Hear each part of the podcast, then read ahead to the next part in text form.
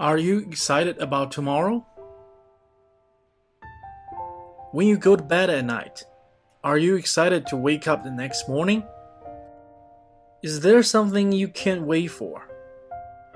For the past three years or so, I've asked myself the question many nights, and often I had nothing to be excited about.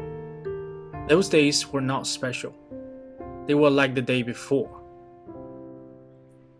It's the opposite of big days like your first day at a new job. The first time you go on a holiday with your girlfriend and boyfriend, getting your diploma, seeing a big deal, you name it. Things are nice and all, but most days of your life are the same. Do you know that feeling? You look back and time seems to blend. You can't separate days from each other. There's a real danger in that feeling. Because the next step is that you can't separate the weeks from each other. That is what happens when every day is the same. And after a while, you stop noticing many things. You just go with it.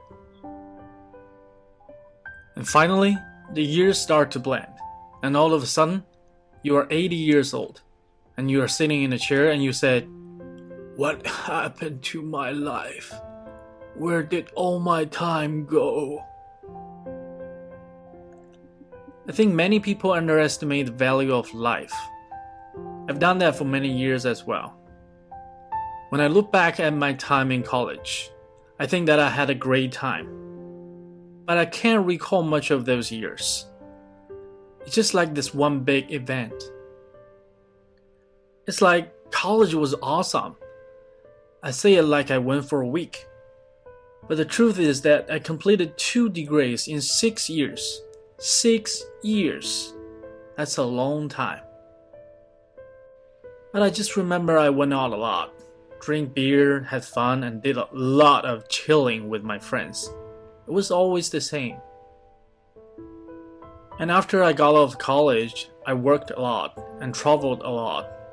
Again, when I look back, it seems like time moved fast. I've thought a lot about why that is. And I think the Stoic philosopher Seneca, who lived about 2000 years ago, had a good answer.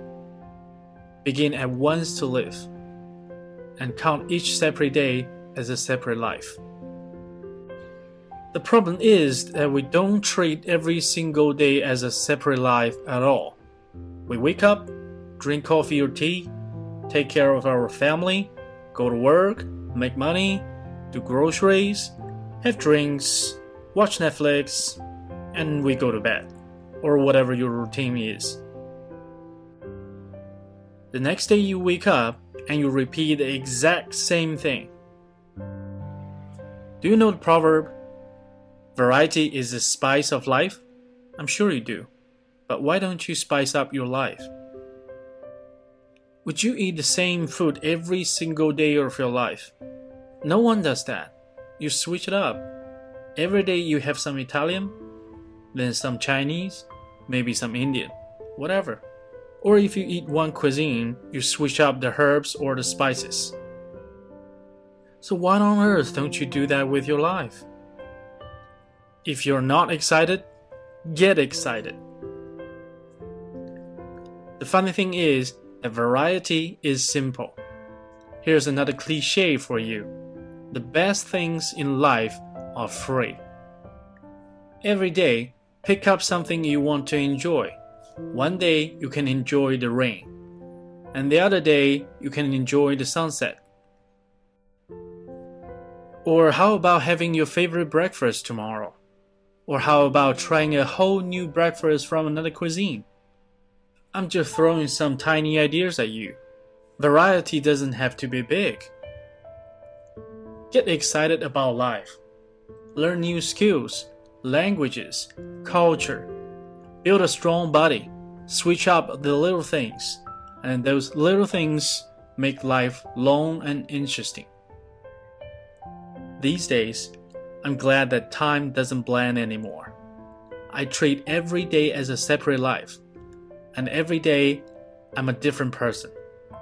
A little bit stronger, educated, and different than that day before. If you want to enjoy life, you have to make it happen. A good life doesn't happen to you. Most people think that's the case. They ask, Why does my life suck?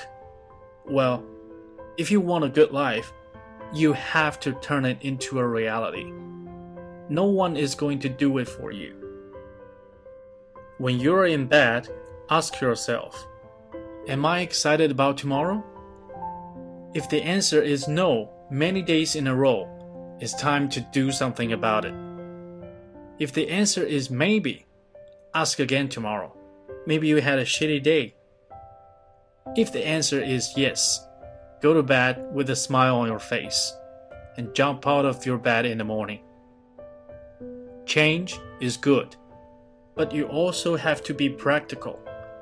You have responsibilities, issues, people to take care of, bills to pay, etc.